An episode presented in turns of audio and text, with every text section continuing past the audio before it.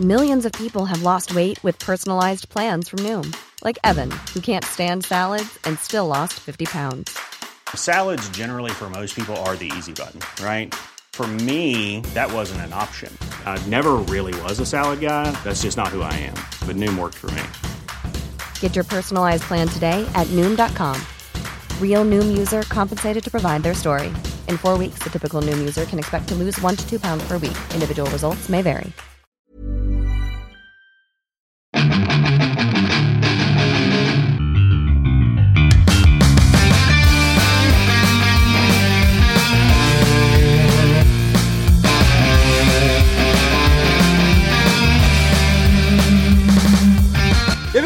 Bienvenidos a otro programa más de Fuera del Control en Pláticas de Cuarentena. Mi nombre es Memo García, mejor conocido como Memo Hierbas. Y en esta ocasión me di a la tarea de buscar una personalidad, a un hombre de sabiduría, un hombre de gran envergadura, como dice para que Acá, esas palabras de caché no para como que para sorprender. Eh, y pues tenemos al señor Sergio Mejorado. ¿Cómo está, mi estimado Checo? La verdad, honradísimo que me hayas invitado.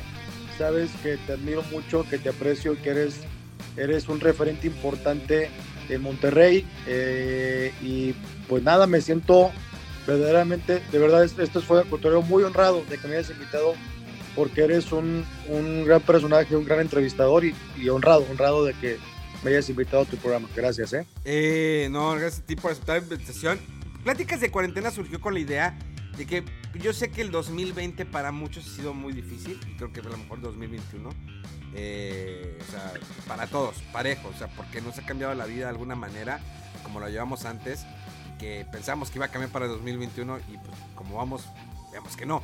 Eh, pláticas de cuarentena surge como platicar entre amigos, conocer, no irnos a un tema muchas veces... Eh, mi zona de confort siempre ha sido los videojuegos, pero salirme un poquito de la zona de confort me ayuda mucho a conocer a más personas, no solamente pues platicar con streamers, con youtubers, eh, comediantes, eh, conferencistas. Entonces es encontrar eh, más, más allá de la, de la, persona, más allá de, de, un personaje. Y pues en este caso, yo quiero platicar contigo de diferentes cosas, pero yo quiero comenzar por conocer a Sergio Mejorado. Sergio Mejorado, ¿cómo te puedes tú identificar? ¿Cómo puedes decir? Sergio Mejorado es esto. Mira, sobre todo soy un tipo que soy tesonero. No, en mi casa a huevo me enseñaron a, no estar en zona de confort. Y esto es un ejemplo de papá que cuando tienes 15, 17, 18 años, este, sobre, sobre todo a los 15 años, eh, que estás tirando hueva, siempre papá me dijo, zona de confort nunca. Entonces siempre estoy buscando qué hacer. Y soy un cuate que le gusta estar aprendiendo cosas.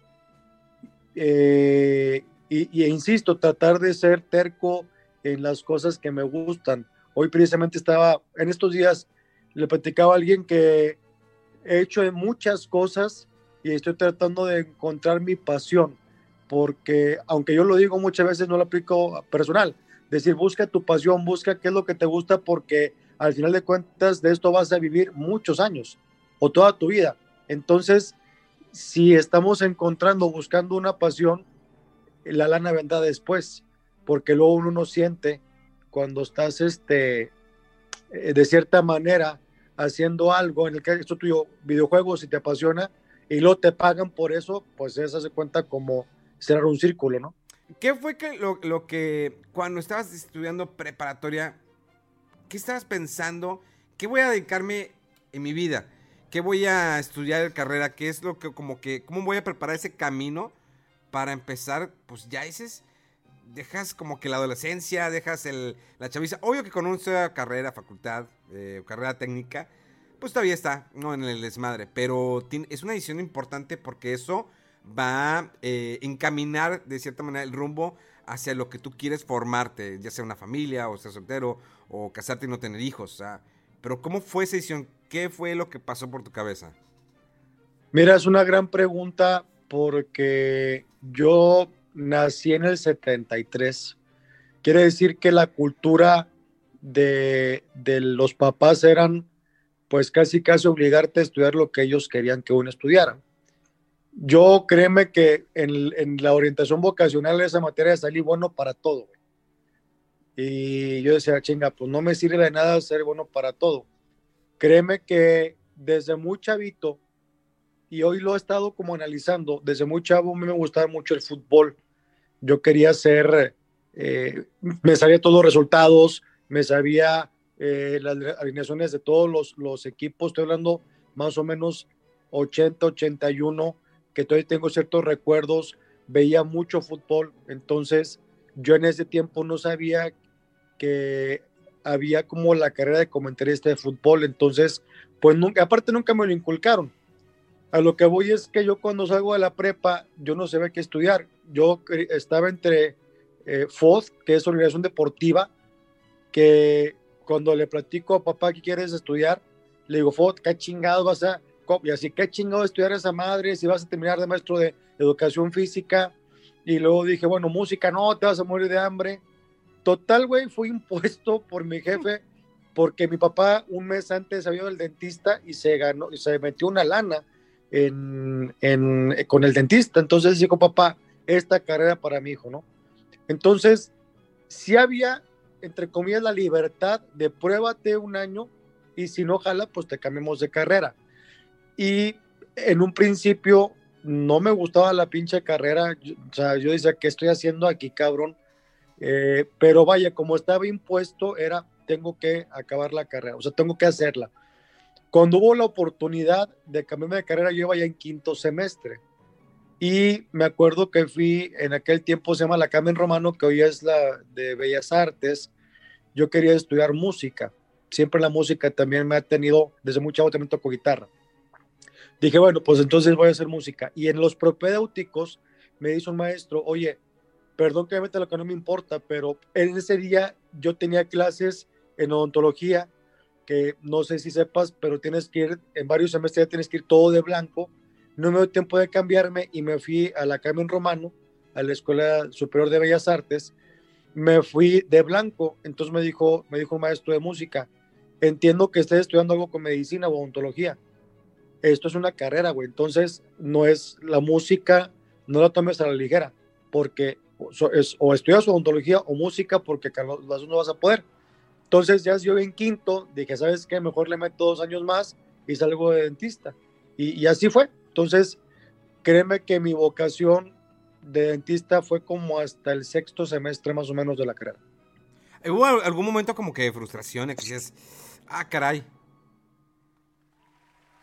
o sea, que dijeras, está, está difícil, siento que, bueno, pues tengo que terminarlo, pero quiero esto. O sea, ¿si hubo frustración en los últimos meses al término de la carrera?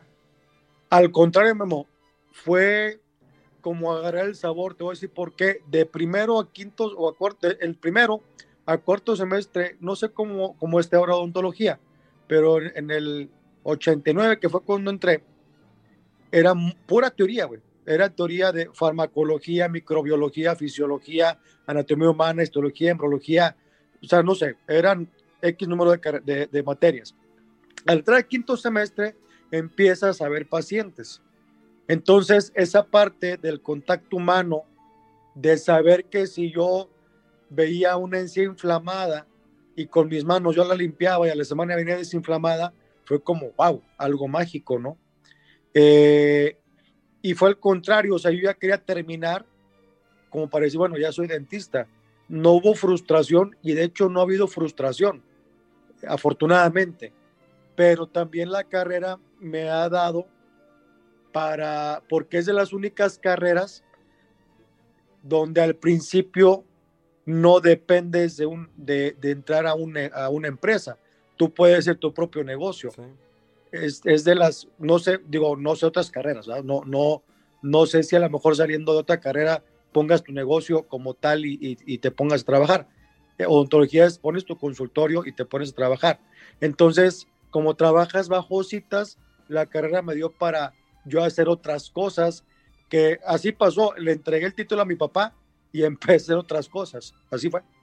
Y bueno, y luego, ¿cómo te fuiste como que encaminando? O sea, terminaste odontología, y luego qué pasó con la música y cómo fuiste como que eh, la, la tensión de la comedia. O sea, porque dices, es una cosa con otra y luego me caso, por ejemplo, pues soy ingeniero y terminé como periodista y no tengo nada que ver una con otra porque a veces la gente piensa que estudié ciencias de la comunicación. digo, no, no, o sea, no tengo la menor idea de nada de periodismo. Pero mm, de repente me encaminé solo. O sea, en tu caso, ¿cómo fue eso? Muy parecido, Memo. Fíjate que eh, yo cuando acabo la carrera tenía que hacer un, eh, la carrera te ofrecía tres opciones para titularte. Una era examen profesional, el otro era una tesis de investigación de algún tema y el otro era, se llamaba curso de superación, es decir, hacer un semestre más de, de, de, una clínica integral. O sea, en la carrera ves eh, operatorias, hacer amalgamas, ves cirugía, hacer extracciones, ves X, o sea, varias materias. Entonces, el último semestre era hacer de todo. Te pedían 20 amalgamas, 30 extracciones y un puente fijo. Entonces tenías un semestre para hacer todo eso. Cuando, cuando pasa esto, yo, hago, yo acabo eh, mi servicio social, no es cierto, empiezo mi servicio social y papá me dice, oye, tengo una lana para invertirla o en tu consultorio o en, eh, o en qué quieres invertirla. Le dije, no, ¿sabes qué? Págame un diplomado en la escuela, que con ese diplomado salgo como diploma en cirugía bucal y salgo aparte con el servicio social. Entonces, papá me dijo, pues se acabó la lana porque nomás tenías tu consultorio. Y casualmente yo estaba un día, yo pertenecía a la rondalla de la escuela y, estuvimos eh, conviviendo con mis amigos de la rondalla, que ninguno era dentista más que uno, los demás eran foráneos pero convivía mucho con ellos, nos hicimos muy amigos, que es fecha que convivimos. Y me dice uno, oye, fuimos al Unicornio Azul, es un bar de comedia, ya había ahí un trovador, yo con los de la rondella me juntaba a, tirar desmadre, pero entre nosotros, ¿ah? Y me dijo, deberías ir. Total, fui, hice una audición, me quedé en Unicornio Azul, pero yo como músico, o sea, como, como guitarrero nada más, como trovador, y, este, y luego acompañar comediantes como, como músico. Y así fue mi entrada a la comedia, pero fue totalmente accidental. ¿Y cómo fue esa, esa transformación? O sea, porque creo que el trabajo de un comediante no es sencillo. O sea, pararse y hacer reír a los demás, encontrar el chiste, encontrar ese momento eh, adecuado para entrar con una frase, una línea, armarlo, porque pues hay diferentes, hay estando peros que pues, ya se arman todo el guion eh, memorizado, saben cómo exponerlo, hay comediantes que saben improvisar. Eh, hay otro que pues tienes que armar algunos chistes con, te juntes con varios, cómo lo vas a armar, tienes una rutina, la rutina la vas modificando o tienes que modificar a lo mejor una rutina eh, dependiendo del público, porque a veces el público, si ves muchos jóvenes, sabes por dónde ir, si ves muchos adultos, sabes por dónde ir, si ves familia, a veces algunos pequeños, tienes, ah, ok, puedo atacar por aquí, risa. Entonces, ¿cómo fue todo eso? Pues eh, subiendo, subiéndome al escenario, ¿no? A mí me tocó una gran escuela y hablo en todos los sentidos, se llama Unicornio Azul, lo tengo que reconocer, que fue para mí, creo que para muchos, una gran escuela. Porque Unicornio Azul es un parteaguas en la historia de la comedia aquí en, en, Monterrey y creo que en México. Y, y luego, lo que pasa es que cuando uno entra, cuando entras muy chavo, no entiendes muchas cosas que ahora yo entiendo en lo personal. Unicornio Azul era un, era un mundito y para la gente que trabaja ahí sigue siendo un mundito. Es un, te lo juro que es como una ciudad, cabrón, de verdad. Porque tiene, de verdad, tiene sus propias reglas, eh, tienen muchas cosas que tendría que platicar mucho Unicornio Azul, pero al final de cuentas es un gran negocio. Unicornio Azul está antes del stand-up, o sea, es, fue una, o es una gran escuela de comediantes donde yo entré y me empezaron a aconsejar cosas, te digo gran, gran escuela porque entre mis amigos comediantes que me decían cómo hacer las cosas y el dueño, que todo ya estaba sobre mí, oye, este chiste no, dijiste coger, no digas coger, oye, esto no, y como chavo, te sientes como agredido porque, oye, es mi show, güey, porque se está metiendo este viejo cabrón, Juan Antonio Leal, que le mando un gran saludo, que lo aprecio mucho, que también fue como un maestro para mí a final de cuentas, y fue un maestro de vida y un maestro de negocios, más que como comediante, porque hoy entiendo todo lo que él me decía.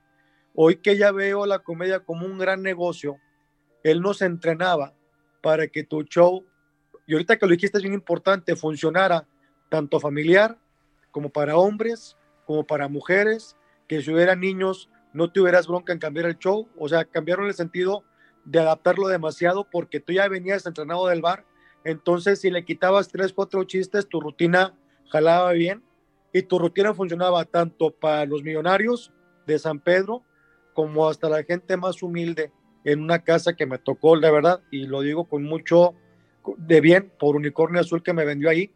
Yo trabajé en el patio de una casa de una colonia popular que al lado, al lado de, mi micrófono estaba el lavabo y los tanques de gas en el patio.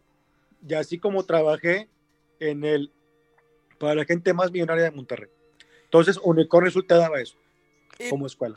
¿Cómo puedes, eh, cómo fue, eh, había miedo? ¿Había miedo del fracaso?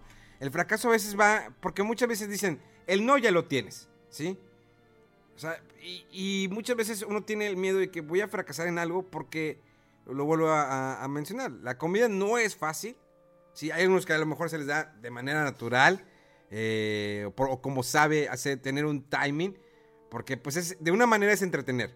O sea, eh, en mi caso, eh, pues es entretener de una manera, no sé, a lo mejor en streaming, en una plática, en una entrevista, al momento de estar hablando de un juego o estar compartiendo algo. Entonces, el ser comediante no es un trabajo fácil. ¿Cómo fue, cómo vencer ese temor? Porque creo que existe un temor siempre ante algo nuevo, ante un público. ¿Cómo vence eh, Sergio Mejorado ese temor al presentarse, a ponerse de pie y tratar de crear, porque tiene uno que crear un, no un vínculo, sino que una pequeña química. Cuando tú ya te ganas las primeras sonrisas y carcajadas, ya agarras el timing.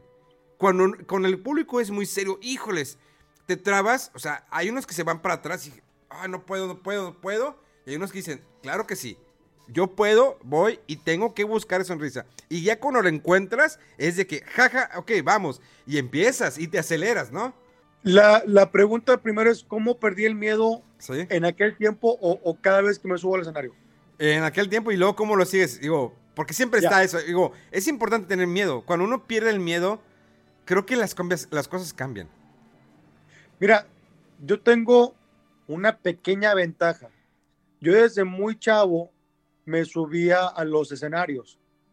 Yo me acuerdo que desde, desde sexto año de primaria eh, estaba en un coro de la escuela porque me gustaba, ahí en la eh, primaria Rosa Leal, que ahí en Villamitras, ¿no? Este, estaba en el coro de la escuela, entonces había asambleas y yo desde que tendría, no sé, 10 años, me subía a cantar en las asambleas, un par de asambleas me subí a cantar y obviamente sientes el nervio cabrón. Creo yo que, y esto fue innato, la única forma de vencer el miedo era trepándome al escenario, no había otra. O sea, esa es la única que me sé. Eh, la única que me sé es esa, de, la única forma de vencer el miedo es enfrentándolo. Entonces, y eso, eso lo, lo tengo claro ahorita, pero en aquel tiempo no y cantaba en iglesias, o sea, siempre tuve el rollo como de lo artístico. Entonces, no me era tan eh, no familiar el hecho de treparme al escenario. Y te digo, yo creo que la única forma de vencer ese miedo es treparte al escenario y que Dios me bendiga y a ver cómo me va. En un principio, cuando empiezo a trabajar como comediante, lo más importante que yo le digo a la banda, y hoy te lo comento, que me lo dijeron a mí, lo más importante de un comediante es caer bien a la gente. Creo que eso es lo principal. Antes que otro, otro chingo de cosas, lo primero que tienes que buscar es que a la gente le caigas bien. Eso es lo primero. Entonces, en el escenario, y me lo dijeron, eh, señor Leal, Chis Chas, otro gran comediante de aquella época, sí me dijeron que tenía esa gran ventaja, que le caía, que bien a la gente, no le era tan, tan mamón, o sea, a lo mejor tengo cara de mamón, pero arriba del escenario no. Entonces, si este tenía esa parte como que le cayó a la gente. Creo que eso fue lo que empezó a funcionar. Y contestando tu pregunta otra vez, sí creo que la única forma, y esto fue innato, no era, no fue, esta frase la agarré hace poco, pero era subirme al escenario, era la única forma de vencer el miedo. ¿Cómo fue, cómo fue cambiando tu carrera? Pues es artística, o sea, independiente que sea comediante, es una carrera artística que fuiste construyendo. Fuiste construyendo con elementos que vas a encontrar en tu camino. O sea, sí terminaste tu carrera de antología, la música, pero todo eso va armando de alguna manera tu carrera y, se fue encaminando en algo y tomó un rumbo. ¿Cómo fue todo ese proceso de la comedia, Checo?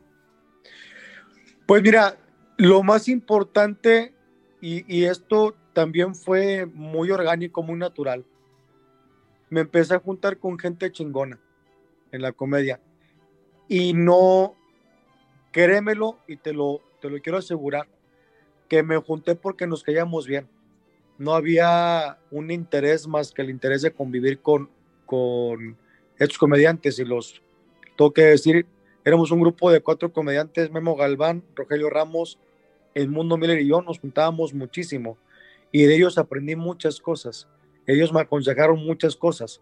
Me acuerdo que la primera observación que me hacían es que yo tendría, como era muy duro para platicar cosas, porque de cierta manera también le pegas al galán en un momento dado.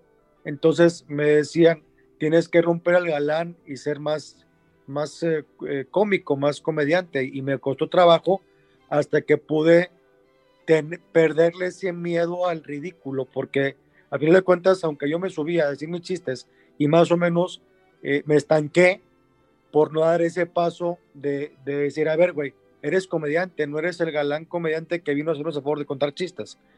Entonces, ese proceso me costó como tres años hasta que medio lo empecé a entender, a digerir y creo que allí da un brinco mi carrera a favor para ser más comediante y menos el galán, ¿verdad?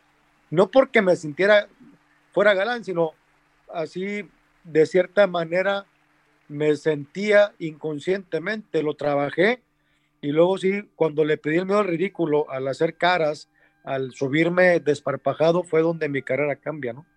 Eh, ¿Hubo algún momento que existió el miedo al fracaso? Sí. Sabes que esta carrera te da, es, es tan bonita la, la comedia porque, y fíjate, ayer lo estaba platicando con unos amigos.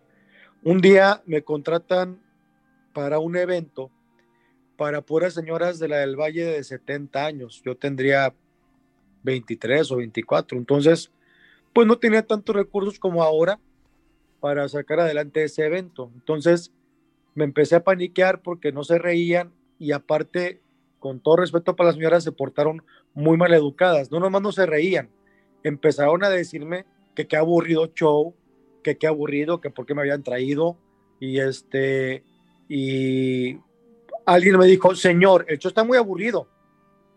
O sea, no sé si me vieron. No, no tengo idea. ¿Te, pega eso al ego? ¿Te pega? Muy cabrón. Porque si vienes a lo mejor de un par de años de estar funcionando y de repente te dicen, oye, el que alguien te contrate un evento y vaya y te vaya a pagar un dinero por tu show, pues es algo que a ti te levanta el ego y decir, ah, güey, me están contratando porque les gusté, porque soy bueno. O sea, no vine, o sea, en un bar la gente va a ver quién está y por ahí te topan, ya bueno, ahí, ahí tú no tienes responsabilidad. Pero cuando te contratan un evento privado, que eres el show estelar y único, sí es como que padre para el ego, pero en el caso mío, cuando empezaron a decir que el show estaba de la chingada, me empecé a agüitar tan fuerte. Es más, me puse a cantar como para animar a la gente, no cantaron, me tuve que bajar, o sea, ya, bye. Y una señora me dijo, oiga, le recomiendo que ya no, que ya no cuente chistes, nada más cante. Entonces eso para mí fue, wow, de la chingada. Te lo juro que sí, dije, ¿para qué estoy aquí? Voy ya mejor me retiro. ¿Qué ando haciendo con estas pinches viejas mamonas? ¿Qué mamá? O sea, todo el camino yo venía así como, está de la chingada este pedo, e iba a otro show, a, otro bar. O sea, iba del evento, iba al bar a trabajar, y en el bar me va de poca madre.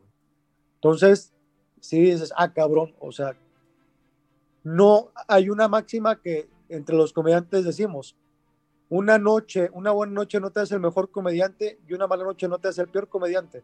Así nos toca. El público de repente no está para tu show y ni pedo, así, así es. Entonces, si hay un miedo constante al fracaso, cada vez que vas teniendo como quien dice un nombrecito o por ejemplo, ya a estas alturas del partido, donde afortunadamente y gracias a Franco Escamilla nos hicimos nacionales, ya cuando vas a Guadalajara, a Aguascalientes, a León, ya como tu show estelar, es un miedo decir, ay, güey, y si no la pego, la gente pagó un boleto por mí, güey. Y si fueron 10, 15, 20 personas, 50 personas y no la hago, es una super responsabilidad muy cabrona, muy, muy cabrona. Entonces, sí, todos los días hay miedo de fracaso. ¿Cómo llega ese momento? ¿Qué pasa cuando Sergio Mejorado, Checo Mejorado, empieza a tener ese éxito, empieza a tener esa popularidad, empieza a ser una figura pública, empieza a ser reconocido no solamente en, el estado de Nuevo León o hacia Monterrey, sino en otros estados de la República, incluso, pues si nos vamos un poquito más adelante, en otros países. ¿Qué pasa? ¿Qué llega? ¿Cómo es ese momento? Y dices, ah, caray, ya me piden la foto, ya me reconocen, voy acá, me presento, la gente aplaude. Porque hay muchas veces que se dicen, ah, me subo al, ladrillo. Porque es algo casi a veces inevitable. De que te subes y te sientes, ¿no? Pero eh, antes de llegar, si llegó ese momento en que te subiste al ladrillo, ¿cómo fue cuando empezó a llegar todo eso? Toda esa popularidad. Yo me subí al ladrillo, Memo, antes de, este, antes de esto de Franco Escamilla. Yo me subí al ladrillo cuando tenía un par de años de comediante. Yo tengo de comediante 22 años. Entonces, cuando tienes, eh, cuando tienes 24, 25 años, que te empieza a ir bien, que la gente ya pregunta por ti, que vives en ese mundito de unicornio azul, pues te sientes el rey, güey. Te sientes chingón. Y la caída es bien culera, güey. O sea, yo, yo viví muchas cosas antes de, Es que Franco en mi vida es un parteaguas en todos los sentidos, como profesional como personal, ¿no? Y antes de Franco existían ya a lo mejor 15 años de ser, de ser comediante. Yo hice televisión, o sea, hice muchas cosas antes de Franco Escamilla. Entonces, mi primera caída muy cabrona fue precisamente mi, mi divorcio, donde por sentirme como me sentía y sentir que yo las podía y, que todo el mundo estaba enamorado de mí, la pagué bien cabrón, güey. Entonces, e, esa caída me prometí no volverla a tener y que esa levantada de ladrillo no me volviera a pasar. Entonces, hoy como ya me pasó, hoy que tenemos seis años conviviendo con Franco y que fue donde cambió mi vida profesional, pues ya la agarré con mucha más seriedad, mucha más tranquilidad. Aparte, aparte te voy a ser muy honesto y, lo digo sin, sin ningún tapujo. Si es gracias a Franco, güey. Entonces, esta fama es prestada y es gracias a Franco, ¿no? Y no tengo empacho de decirlo. Yo al contrario estoy muy agradecido con este cabrón de por vida. Es mi carnal, güey. Y, gracias a él, sí, hoy vivimos mucho, bueno, lo personal, vivo muchas cosas muy padres, pero sí es una fama prestada. Y no tengo ningún problema en decirlo y reconocerlo. Entonces, cuando te toca que las fotos, que ya eres conocido en otros países y conocido en, en otros estados de la República, pues sí, cabrón, nomás que tengo un güey que está arriba de mí, que no tengo por qué sentirme más que él, porque el güey es la verga. Eh, eh, hablando y tocando, no, no adentrando mucho en ese tema, ¿el divorcio fue un golpe eh, duro al corazón? Sí, sí estuvo muy cabrón, porque, ¿sabes qué pasa? Yo me empecé a castigar mucho, me empecé a culpar de todo. Cuando, digo, hoy que ya pasaron 12 años y que ya rehice mi vida y que ya me tocaron cosas muy buenas en esta, en esta época, cuando yo me divorcié, sí me culpaba de todo, ¿no?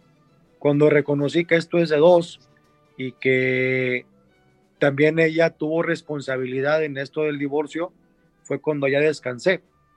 Pero sí fue un dolor muy cabrón, sobre todo porque yo cometí el error de idealizar a esta persona. Cuando me di cuenta realmente cómo era, fue donde eh, en sí el dolor, el dolor del divorcio más el dolor de que alguien te, se te caiga de pedestal, cuando dices tú, qué pendejo fui al reconocer a esta persona y no que fuera mala, sino que para mis intereses no convenía. Entonces, sí fue un doble golpe que me duró como ocho meses de, depresión y de depresión fuerte.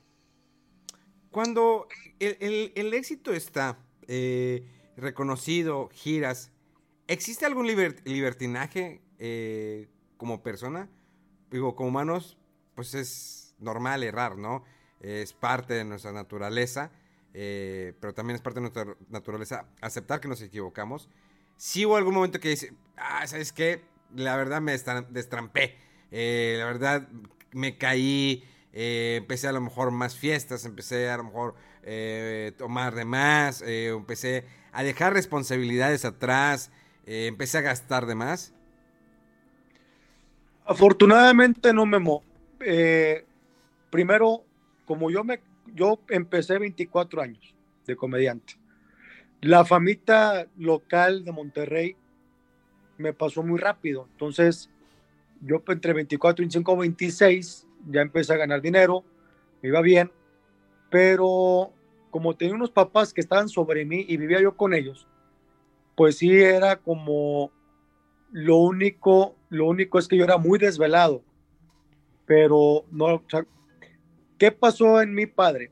Yo como acompañé comediantes, amigos míos, que los veía en el escenario, yo, los, yo estaba detrás de ellos tocando un instrumento para acompañar su show, sí me tocó ver de repente gente muy borracha como comediante haciendo desfiguros. Y yo decía, eso no está bien arriba del escenario. Entonces esa parte del alcohol la dejé. Drogas nunca. Alguna vez fui marihuana, pero ya, ya más grande y tampoco se me quedó el vicio. Este, entonces, de cierta manera, yo no me destrampé en, ningún sentido. Y luego ahora cuando me toca con Franco, pues yo ya estaba en una relación formal donde ya está a punto de casarme, entonces menos, güey. O sea, realmente cuando platicamos en la mesa, las giras son, para alguien ya más chavos, son bien aburridas, ya que uno ya tiene, ya está, cae cincuentón y Franco cuarentón, pues son de tomarnos Coca Light, fumar, estos jueves juegan FIFA tragar como marranos, irte a dormir. Ese es todo el tiempo de las giras, porque ya a mí ya se me casó el caballo, ya prefiero yo tener una buena práctica, así como contigo, que dime un pinche anto a ver qué ligo. ¿Crees que a veces las, las drogas van de la mano cuando eh, en un artista, en un artista, eh, no, no, voy en, tanto en especial como al comediante, sino el cantante, a lo mejor un youtuber, cuando tienen ese exceso de dinero y tienen eh, exceso de energía y no saben como que eh, las prueban o las ofrecen. ¿Es muy fácil caer en eso en una carrera así? Mira, yo creo que sí. Según lo que dicen los psicólogos, cuando el artista tiene ahí un rollo raro ahí de, de, reconocimiento. O sea, que, que un artista es artista porque a lo mejor estás cubriendo una parte de, la infancia de no reconocimiento, por alguna razón. Entonces, cuando te falta esa parte, empiezan, desde mi punto de vista, y todo esto es punto de vista personal, empieza como una bola de nieve a pasar sucesos en ti. Uno de ellos es el pertenecer. Entonces, si pertenezco a esta bolita de comediantes, de músicos, de artistas, pues de perdido fuman mota, ah, pues yo pertenezco a este grupo, pues vamos a fumar mota. Porque todo esto, insisto, es como, como hay una parte de, no, reconocimiento que tienes que estar eh, como, como, guardando, como, como, como reforzando el, el ego. Entonces, al final de cuentas, sí es fácil caer por, por este rollo psicológico y por pertenecer habíamos otra gente que lo hicimos y que a lo mejor en tu casa te estuvieron diciendo, oye, abusado, no drogas, no seas pendejo, se gasta un chingo de lana, ves estos ejemplos. Entonces en mi caso sí fue, a lo mejor yo también tuve falta de reconocimiento de, de la infancia por alguna razón, pero como estudié y estudié bien a fondo la farmacología y las reacciones que te causan las drogas y los efectos secundarios, sí dije, no, ¿sabes qué? Yo no, no le entro este pedo. Creo que por ahí me fue bien en ese sentido, ¿va? ¿Le has dado la mano a alguien? Digamos, eh, ah, ¿sabes qué? Te veo potencial. tengo potencial, déjame darte la mano, eh, déjame ayudarte, llevarte a encaminar. Eh, y si lo has hecho en algún momento, ¿crees que alguno te ha volteado la cara? No, no al contrario, fíjate que uno de los primeros que, y no era ayudarlo, güey, era, pues no sé cómo se puede decir, precisamente fue Franco, en su tiempo, y no era ayudarlo, era incluirlo, que es diferente. en su tiempo yo estaba muy en la producción de Televisa Monterrey. Había una, una serie de programas cuando Televisa estaba muy fuerte a nivel local en rating. Ellos tenían un concepto de las qué noches, así era. Entonces, era qué noche con Burgos, era Las Inmortales, qué noche intensa, qué noche correcta, qué noche con este chavo, con Alex Merla, me acuerdo la programación. Entonces yo colaboraba con qué noche intensa, colaboraba en la producción y cuando se ofrecía hacer sketches, yo los hacía. Y en uno de esas, yo jalé a Franco. Entonces, y, y, con Franco estuvimos haciendo proyectos que al final ni uno jaló, hasta después que hicimos el mes de Franco, él se va viral, se hace muy famoso y de la mano me, me, lleva con él. Pero al final de cuentas, si he ayudado a alguien, que los que yo he visto, ninguno me ha volteado la cara. Si es que se puede decir ayudar, es, hoy aquí hay 20, colaboramos y dale, no, no tengo ningún recuerdo malo de mis compañeros que hoy haya como si te puedes ir echarle la mano, ¿verdad? Interactuar en la mesa reñoña, que digamos, la mesa reñoña sea eh, un evento en YouTube, eh, una transmisión. Many of us have those stubborn pounds that seem impossible to lose, no matter how good we eat or how hard we work out. My solution is PlushCare. PlushCare is a leading telehealth provider with doctors who are there for you day and night to partner with you in your weight loss journey. They can prescribe FDA-approved weight loss medications like Wagovi and Zepbound for those who qualify. Plus, they accept most insurance plans. To get started, visit plushcare.com slash weight loss. That's plushcare.com slash weight loss. YouTube que se ha hecho famosa los últimos casi tres años. Eh, interactuar en la mesa reña no es fácil. Lo digo desde mi punto de vista. Cuando yo llegué, obvio que yo iba como informativo. Entonces, interactuar con cada uno, cada uno es un mundo. Lo platiqué con Franco hace poco que tuvimos una entrevista. Eh, era difícil encajar. Yo sabía el ping pong con la mole, porque el ping pong con la mole es yo te agredo, tú me agredes, yo te insulto, él me insulta. La gente no entendía eso a través de el chat. Empezaba de que, ah, es que le estoy insultando, ¿cómo viene a insultar? Eh, este vato está aburrido, crecido. Después entendieron cómo era la comedia entre la mole y yo y les empezó a dar risa. Pero la cuestión era después cómo interactuó con Cristian Mesa, cómo interactuó contigo, cómo interactuó con Franco, cómo interactuó con Tavo, eh, con otro que pues está fallecido, ¿verdad? Que era medio, este, pero bueno, eh, y así cada elemento, cada elemento era diferente. Digo, sin hacer eh, feo el fallecido, sí, simplemente, pues había, tenemos que interactuar porque tenemos el mismo tema y a veces como que se había choques y lo hemos, y hace poco platiqué con él y lo aceptó, que había un choque al final. Entonces, ¿cómo es interactuar en la mesa? Porque cada mesa es diferente. Cada mesa es entretener y que la gente se quede conectada. Eh, ser informativo. Eres una persona de carácter informativo. Se te ve como experiencia. El que te tira en la bola de que no, sí, la prehistoria, lo que quieras. Pero es una persona, el tótem de la sabiduría que comparte. Pero es eh, cómo puedo contraatacar a esta persona. ¿Cómo es una mesa? ¿Cómo pasa por tu cabeza, Sergio? Pues mira, es un ejercicio ya de, de años, como dices tú.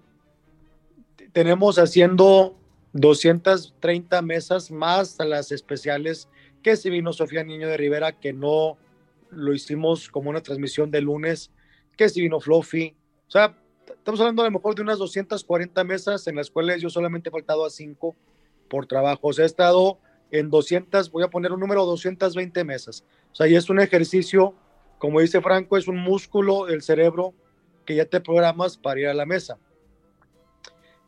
De lo, primero que en lo personal tengo es que el sentido de pertenencia. O sea, yo ya pertenezco a este equipo.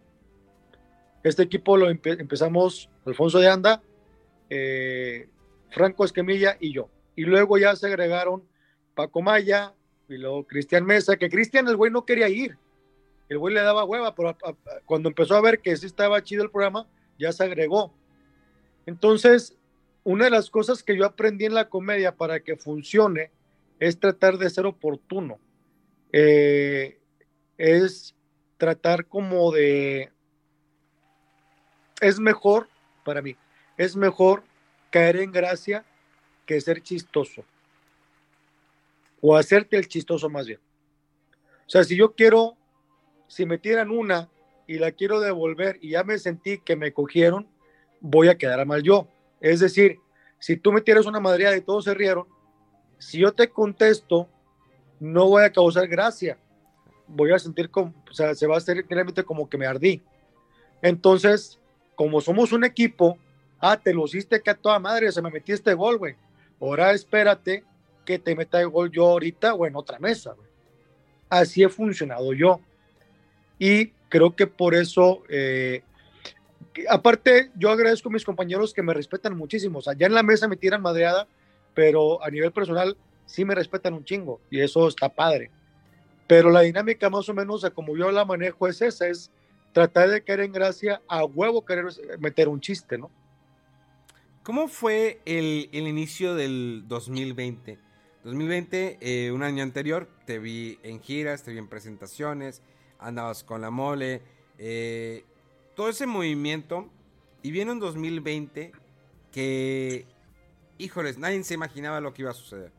Eh, una pandemia, eh, cuarentena, o sea, al principio como que muchos lo veían como chiste, dicen no va a pasar nada, el rato se baja, no va a llegar aquí.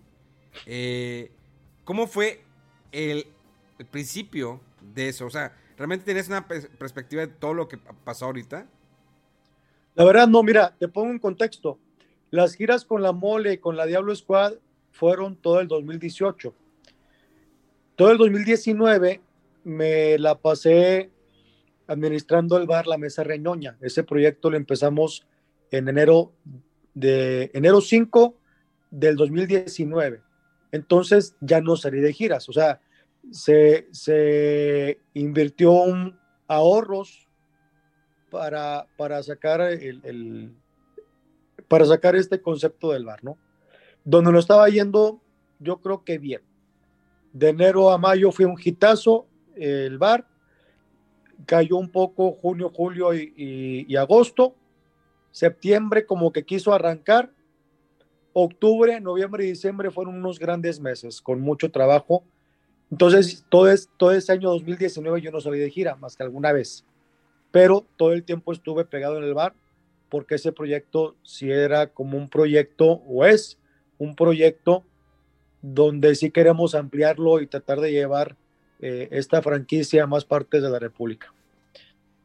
Empieza el 2020 en enero, febrero, como a repuntar el bar y el 18 de marzo nos dicen bye. Todavía eh, estuvimos trabajando en el bar, manteniendo sueldos, este, sin, el personal no hacía nada, había tres o cuatro personas que estaban ahí de confianza. Dijimos, no, pues eh, eh, en un mes, porque así nos dijeron, 40 días. Marzo y abril, pues en abril empezamos y ya estábamos planeando para hacer algo en abril. Y luego, no, ¿sabes qué? Eh, hasta mayo y mayo, pues están el Día de las Madres, que es para eventos, Día del Maestro para eventos. Total, ya, ya nos desanimamos en agosto. Entonces, para contestar tu pregunta, yo me esperaba que fuera un mes y no 11 meses o 10 meses que hoy llevamos de una pandemia, pues que sí, sí ha sido muy triste. A mí me entristece mucho un par de cosas. Una es ver todavía la responsabilidad de la gente. Dos, que mucha gente se comporta, y hablo de bancos, hablo de la misma gente que te renta, entiendo la necesidad, pero se comportan como, como si no hubiera pandemia. Entonces, esa falta de conciencia de mucha gente a mí me, me entristece. A mí me pasó un detalle un día que aquí por mi casa, que es tu casa, estaban cerrando, hoy ampliaron el horario a las 11 de la noche, pero en ese tiempo estaban a las 8 de la noche. Y yo venía de trabajar ocho y media y no encontraba ni un pinche Oxxo. El Oxxo estaba cerrado, estaba cerrado, teníamos una bodega horrera muy cerca, cerrada, y el Seven cerrado, y enfrente, güey, enfrente, así, de la horrera cerrado, un mercado rodante. O sea, un tianguis donde no hay seguridad. No, o sea, yo, te, yo como bar abrí un fin de semana y me cerraron porque estaba incitando a la gente a agarrar el pedo. Está bien, lo entiendo. Pero te pusieron medidas de seguridad, termómetro, caretas, cubrebocas, guantes, o sea, se invirtió un dinero para poder abrir. Tienes que tener tus calcomanías de las huellas, metro y medio, una lona, sanitizante, va, y, lo cumplimos y como quiera tuvimos que cerrar. El tianguis no tiene nada, güey, nada de seguridad. O sea, tú puedes entrar al tianguis hasta sin cubrebocas y no hay quien haga pedo. Entonces, y, luego el transporte, tra, el transporte también este, de aquí de Monterrey. Entonces dices tú, bueno, ¿a qué estamos jugando, cabrón? ¿no? O sea, a lo mejor aquí el virus no existe en el tianguis, pero en el restaurante sí. O sea, y pues bueno, este, esas son las cosas que en esta pandemia más me han dado tristeza. ¿Te, ¿Lo has visto difícil? Que digas, híjoles, eh, se me está acabando el dinero, ¿qué voy a hacer? O sea, ya, ya tenías un año sin hacer gira. Dices, uh -huh. ¿Qué voy a hacer con mi comedia? Es algo que me gustaba, que me dejaba. Eh, tengo, tengo, que adaptarme a la nueva, a la nueva forma, hacer, brincar el, a digital, hacer shows en vivo, eh, shows grabados. ¿Qué, ¿Qué pasa por Checo Mejorado en estos últimos meses? Mira, yo te voy a decir, yo soy un bendecido de Dios, te lo juro, y me cayó un ángel en el momento que me tenía que caer. Afortunadamente, como el bar no estaba yendo bien, yo tuve, cuando empiezas a hacer proyecciones y dices, tú sabes que pues ya ganó X cantidad de dinero, el bar nos deja tanto, incluso pues yo hacía comedia en el bar, o sea, yo me presentaba una vez por semana en el bar, entonces pues no abandoné la comedia como tal. Como es bar de comedia, yo me presentaba una vez a la semana ahí en el bar. Entonces hice un ahorro este, para otras cosas que yo quería hacer.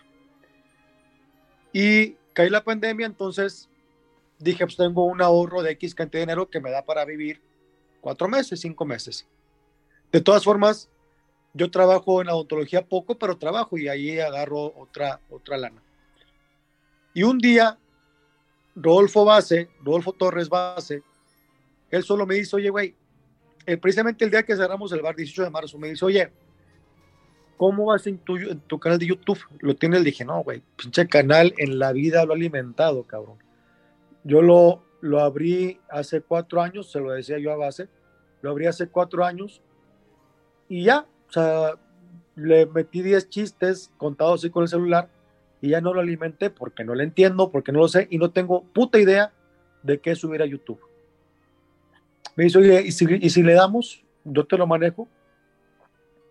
Le dije, va, güey, pues sí. O sea, yo ya venía pensando en qué hacer porque yo decía, oye, todos los de la mesa tienen YouTube, menos yo, güey. ¿Por qué? O sea, sí había una onda en mí. Entonces me acuerdo que ese día venía pensando, ¿qué chingados puedo hacer en YouTube? Y venía pensando en eso y en eso caí base. O sea, sí te lo juro, Memo, que fue, como dicen, providencial, güey. Porque yo iba al bar a cerrarlo. Y dije, ¿qué voy a hacer? O sea, vivo un poquito de mis ahorros, más la odontología. Sí la voy a hacer, aparte mi mujer trabaja, entonces creo que sí la vamos a hacer. Entonces me dice Base, vamos a hacer tu YouTube, vamos a... Ah, cuando cheque el canal me dice, oye, güey, así sin alimentarlo, idiota, tienes 5 mil suscriptores.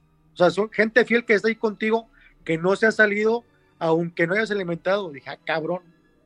Y cuando ya me da los datos de cómo empezar a arrancar un canal de YouTube que pueda monetizar, dije, bueno, pues entonces no estamos tan mal, ¿verdad? Y me acuerdo que le dije, es que no me acuerdo, güey, dame tu correo. Dije, ah, cabrón, el correo del YouTube no acuerdo, a ver, es este, güey. Dame la contraseña, puta, pues ponle, a mejor es esta. Carnal, así, o sea, entró, digo, ya, ya puedo entrar a tu canal, ya lo puedo manejar. O sea, fue todo tan, tan, tan sin, sin broncas, fue todo tan, tan así como que fluyera, güey, que dije, es por aquí.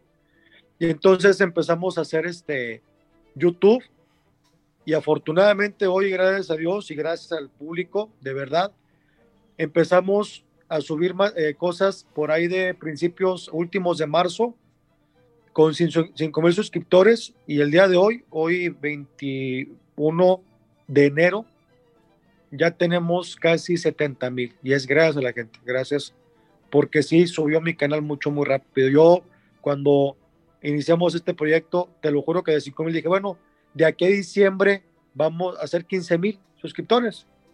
Y nada, güey, em, llegamos a 50 principios de diciembre, entonces, ah, cuando llegamos a 15 mil, me dice Base, ¿qué, ¿cuál es la meta? Vamos a llegar a 50 mil entonces en diciembre. Y afortunadamente llegamos a 60 mil y hoy enero ya a 70 mil. Híjoles, ¿crees que eh, está muy cañón lo de YouTube? Porque pues algunos lo tomaron ya como la herramienta, como parte de su trabajo. Yo igual, yo lo retomé, pero eh, pues subiendo igual entrevistas y cositas, pero no es algo que eh, quería eh, como que seguir esa base de YouTube. Quería preguntarte, la comedia de antes es, no quiero decir que es como que sea mucho mejor que la comedia de ahora, o sea, a la hora es el stand-up, hemos, visto casos como youtubers que ahora hacen, pueden hacen doblaje y dices, y los de la escuela, y los que la vieja escuela, las voces, aquellas de grandes maestros, los hacen ya de menos. La comedia de ahorita es muy diferente a la comedia de antes. Digamos, de un Polo Polo, eh, un Chichas, porque me acuerdo de Chichas, que aquí creo que lo se había eh, nominado, iba para candidato de, no sé, una diputación o algo así. Eh, Jorge Falcón, te pasa una época de oro, la comedia, por ejemplo, a lo mejor de Tintán, de Capulina. ¿Crees que ha evolucionado, ha mejorado o hay diferentes vertientes de la comedia? Mira, te voy a dar lo que yo no tengo la verdad absoluta, pero es eh, algo que he platicado bastante, bastante este tema y me gusta mucho abordarlo. Porque afortunadamente yo he vivido, alguien me dice que soy como un híbrido de la comedia de antes con la comedia de ahora, ¿no?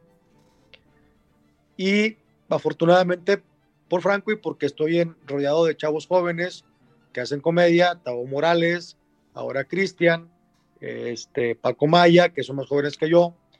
Y lo que pasa es que concluimos algo, no sé si sea mejor la comedia de antes o la de ahora, pero la de antes sí había mucho más recursos en el sentido artístico, pero no había tantas plataformas como ahora. No sé si me va a entender. Sí. O sea, por ejemplo, había mucho talento antes.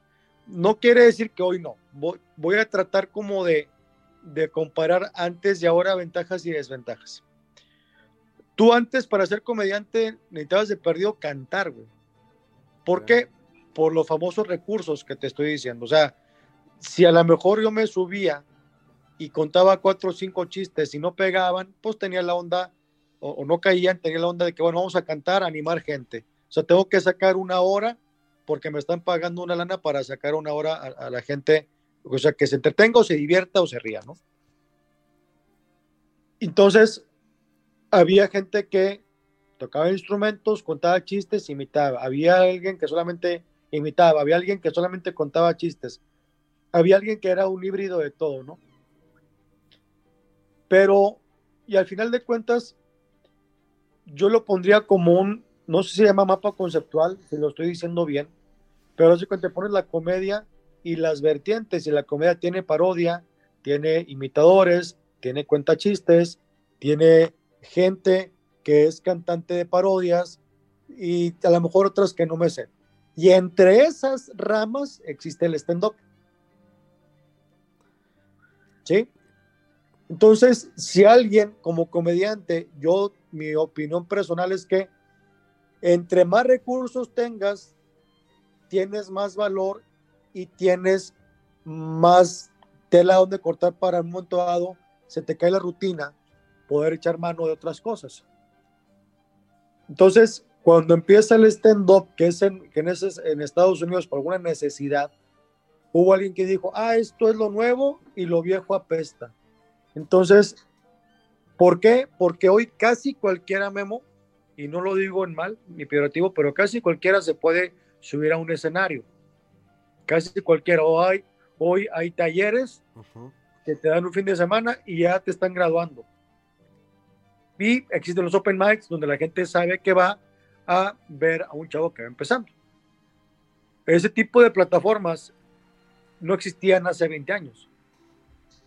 O sea, había gente que estaba mismo dos años picando piedra en un bar y pues abre show, abre, abre, abre y nunca le pagaban, güey. Afortunadamente mucho nos tocó porque cantábamos, porque contábamos chistes bien o lo que sea, que ya te pagaban un sueldo, pero conocí gente que estuvo varios años picando piedra y nunca pasó nada con ellos y no cobraban. Güey. Hoy afortunadamente, es más, te topas con gente que ya tienen dos meses y ¿cuánto vas a pagar? Oye, güey, pues ven a abrir el show porque conozco gente que abrió el show porque era su sueño. Hoy, afortunadamente, no como antes, pero la única plataforma antes era la televisión para darte a conocer. Hoy ya eres dueño de tu canal, güey. Tú puedes subir tus monólogos y tus chistes y, alguien, y a lo mejor te haces viral, pero ya no dependes de un productor que le gustaste, en el sentido de que le gustó tu show, o te recomendaron, o hicimos un grupo de amigos, y hicimos y somos amigos de un productor de cualquier cadena televisora y ya nos dieron chance de, de, grabar. Ya no es necesario eso y está bien chingón. ¿Crees Entonces, que... perdón, perdón. No, no, dale, dale, dale. Entonces hoy, hoy hay más recursos, pero siento yo que la, en lo particular se están yendo como, ah, nada más hago stand-up, porque hoy creo que tenemos culturalmente una falta de respeto por lo antiguo. Ahí quiero conectar esto. ¿Crees que un comediante en la actualidad, un estandopero, puede hacer reír sin malas palabras? Muchas veces uno, eh, obvio que la libre expresión, pues se ha dado bastante en redes sociales de todas maneras. Y los estandoperos, pues no son la excepción. Los estandoperos se expresan su comedia, su chiste, su historia, eh, su rutina, agregando malas palabras. Unos agregan más que otros, pero siempre existen las malas palabras. Es como la época del cine de, cine de oro. El cine de oro era bien raro el que tuviera una mala palabra. O sea, mucho la palabra güey. Y luego, a menos que fueran cierto tipo de películas, pero las películas, la mayoría, pues no tenían malas palabras. Viene una época, la película de las ochenteras, las ficheras, ya empieza la incursión no de la libre expresión, que está bien, es un lenguaje coloquial, es parte, ¿no? Hay algunos que no lo utilizan, o sea, yo trato, yo no es por eh, subirme al tren. O sea, yo realmente no uso malas palabras, pues en mis redes sociales o a veces con entrevistas, muy rara vez. Pero a lo mejor en mi stream soy un poquito más liberal, o sea, sé dónde. Eh, entonces hubo una transición, igual incluso en la televisión. ¿Quién iba a decir hace 15 años en la televisión? Pues era muy raro que escuchara la palabra güey. Ahorita es normal, ¿no? Ya empieza a ver, eh, otro tipo de palabras. En los noticieros empiezan ya a subir los videos que porque los videos que se hacen virales, ah, se hace video de un ladrón y vienen malas palabras, ya lo dejan. Dicen, es parte de, lo hacen como que parte de nuestra cultura. Y digo, no estoy mal, no me estoy persinando, no estoy diciendo, ay, no, no puedo escuchar malas palabras, no. Sino que a veces digo, son tan necesarias las malas palabras para poder hacer reír. Yo digo, o sea, menos, yo he visto que en, ciertas partes que sí, pero que, pero qué tan difícil puede ser que tú puedas hacer reír sin el uso de las malas palabras o incluso el doble sentido. Mira, te voy a contestar con una como pequeña historia. Hoy sí siento que el público está un poco más abierto. Pero ahí te va. Antes, antes, cuando yo empecé, tuve el ir a un evento privado, voy más para atrás. Puedo decirte un número. Por ejemplo, en un bar el promedio que te pagan es de entre mil y dos mil pesos. Tres mil, más o menos varían. O sea, una hora de show muy bien pagada son tres mil pesos. Promedio de mil quinientos, dos mil lo que paga un bar aquí en Monterrey. En México no sé cuánto paguen y no interesa, ¿no? Pero un evento privado, por la misma hora de show, tú puedes venderlo en 8 o 10 mil pesos. La misma hora de hecho. Entonces, tú en un evento privado te puedes ganar 10, 15, 20, 8, 7. Y si ganas 1.500 pesos y si ganas 8 en el evento privado, pues lo que interesa como negocio es el evento privado. alguna ocasión le decía a Franco, oye, fíjate que ya eh, estos muchachos, no voy a decir quién, ya están muy pelados, muy groseros y muy vulgares. Y me decía Franco, es que la comedia está cambiando. Entonces, un día, esa frase me quedó muy grabada de que la comedia está cambiando. Y puede ser que sí, y que bueno, a lo mejor me estoy haciendo viejo, a lo mejor me estoy amargando, pero luego concluí, Memo, en diciembre del, del 19, me fui como a siete eventos. En los siete eventos me, me pidieron lo mismo. No digas la palabra con V y no digas tantas maldiciones y no te metas con el público. Entonces, Memo, eso me lo pidieron en diciembre del 19 y lo, me, lo, me, me lo pidieron en diciembre del 98, güey. ¿Qué quiere decir? Que las empresas que te contratan no han cambiado, güey. Es más, nos tocó, me tocó hacer un, en una empresa, el 2019, me tocó una empresa donde tendríamos que hacer, era una, un sketchito, un sketchote de una escuela. Entonces revisaron el texto que traíamos. Yo fui como, como parte del elenco, eran, yo el único comediante, ya eran a lo mejor 20 empleados de esa empresa, una empresa gringa aquí en México. Tan delicado está el pedo que no podemos decir ni siquiera güey, mucho menos un doble sentido. Entonces cambiamos el sketch y era un chavo que era tartamudo, gangoso y yo hice tartamudo. Nos rebotó en el guion, güey, porque también eh, eh, eh, el, el, en teoría burlarte de la discapacidad, sí. también había pedo. Entonces hoy las empresas están peor poniéndote, o sea, si, si el negocio es ir a eventos privados, te van a poner muchas más restricciones. Entonces, contesto tu pregunta, creo que hoy, aunque está la libre expresión mucho más eh, fuerte o, está de moda que hombres y mujeres hablemos eh, como se nos ocurra y aprendamos, si hay restricciones en las empresas, que son las que te pagan 15, 20, 8, 10 mil pesos por una hora de tu tiempo, de tu show. No sé si quedó contra tu pregunta. No, sí, sí, sí. Quería hacerte una última pregunta, eh, Checo, eh, porque el tiempo es corto, eh, sé que tienes que actividades.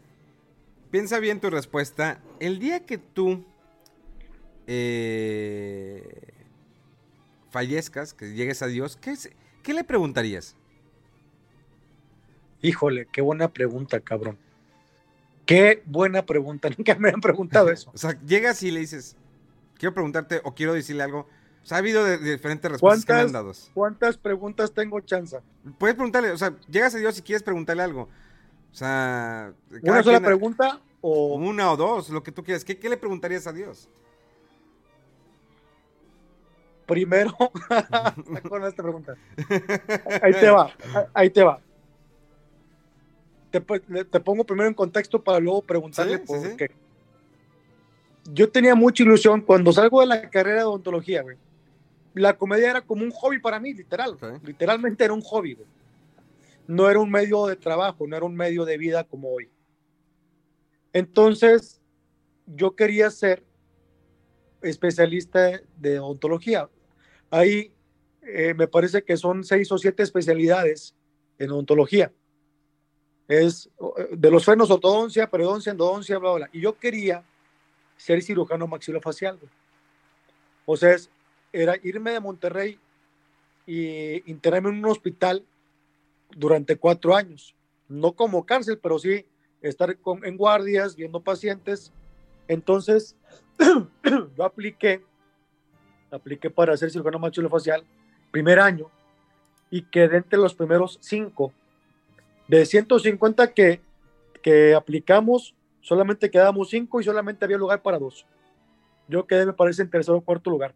Y era por una por unas cinco o seis puntos de respuesta. O sea, quedé muy cerca y era una gran ilusión para mí ser cirujano maxilofacial. Y no quedé en ese año.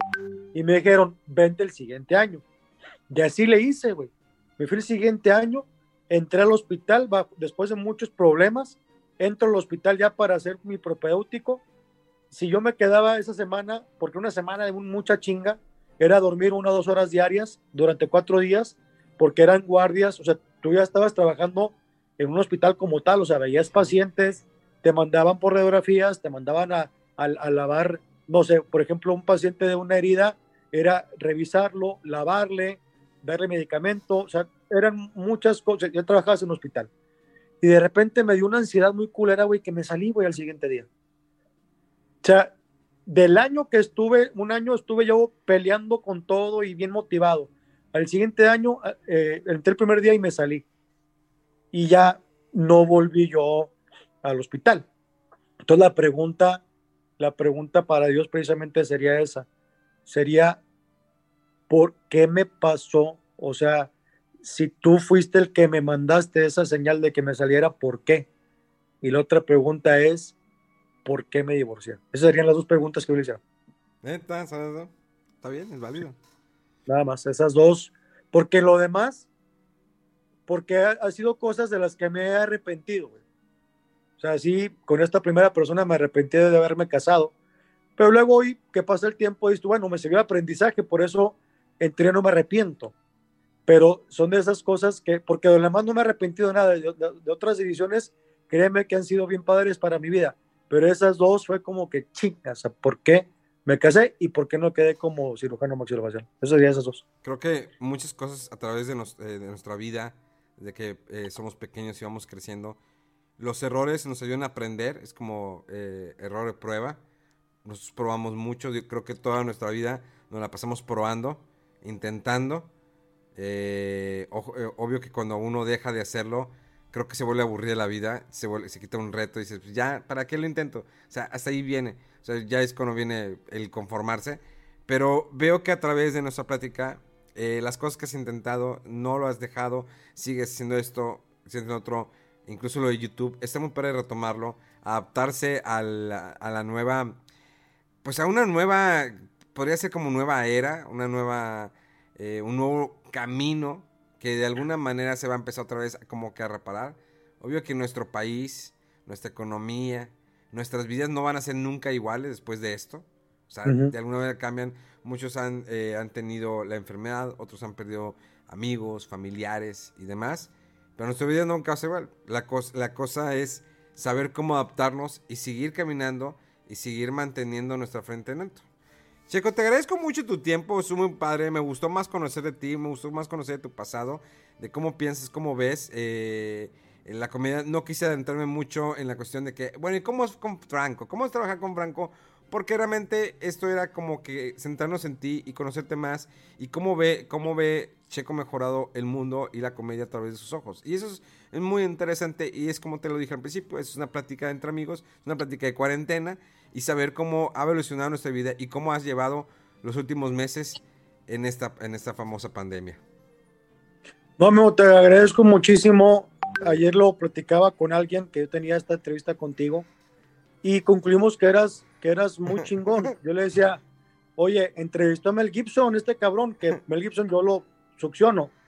Y luego me dice esta persona, dice, y a ti también, güey, o sea, ya, ya somos dos acá, estrellotas, no dije nada, nada que ver, pero muy, muy agradecido, Memo. Sabes que se te admira, se te aprecia mucho y, y, otra vez honrado de que me hayas invitado aquí a tu espacio.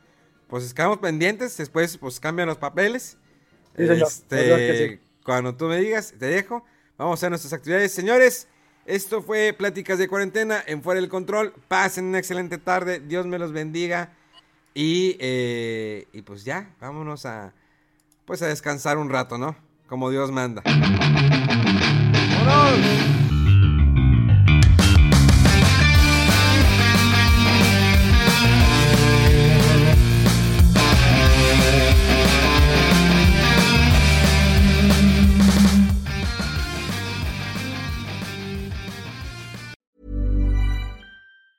Hey, folks, I'm Mark Marin from the WTF Podcast, and this episode is brought to you by Kleenex Ultra Soft Tissues your ally to help tackle your allergy symptoms this season. I love the change of seasons, but nobody loves pollen and all those other things floating in the air that make you sneeze during this nice weather. Kleenex Ultra Soft tissues are hypoallergenic and allergist approved. So fight back against watery eyes and runny noses without worrying about irritating your skin. For this allergy season, grab Kleenex and face allergies head on.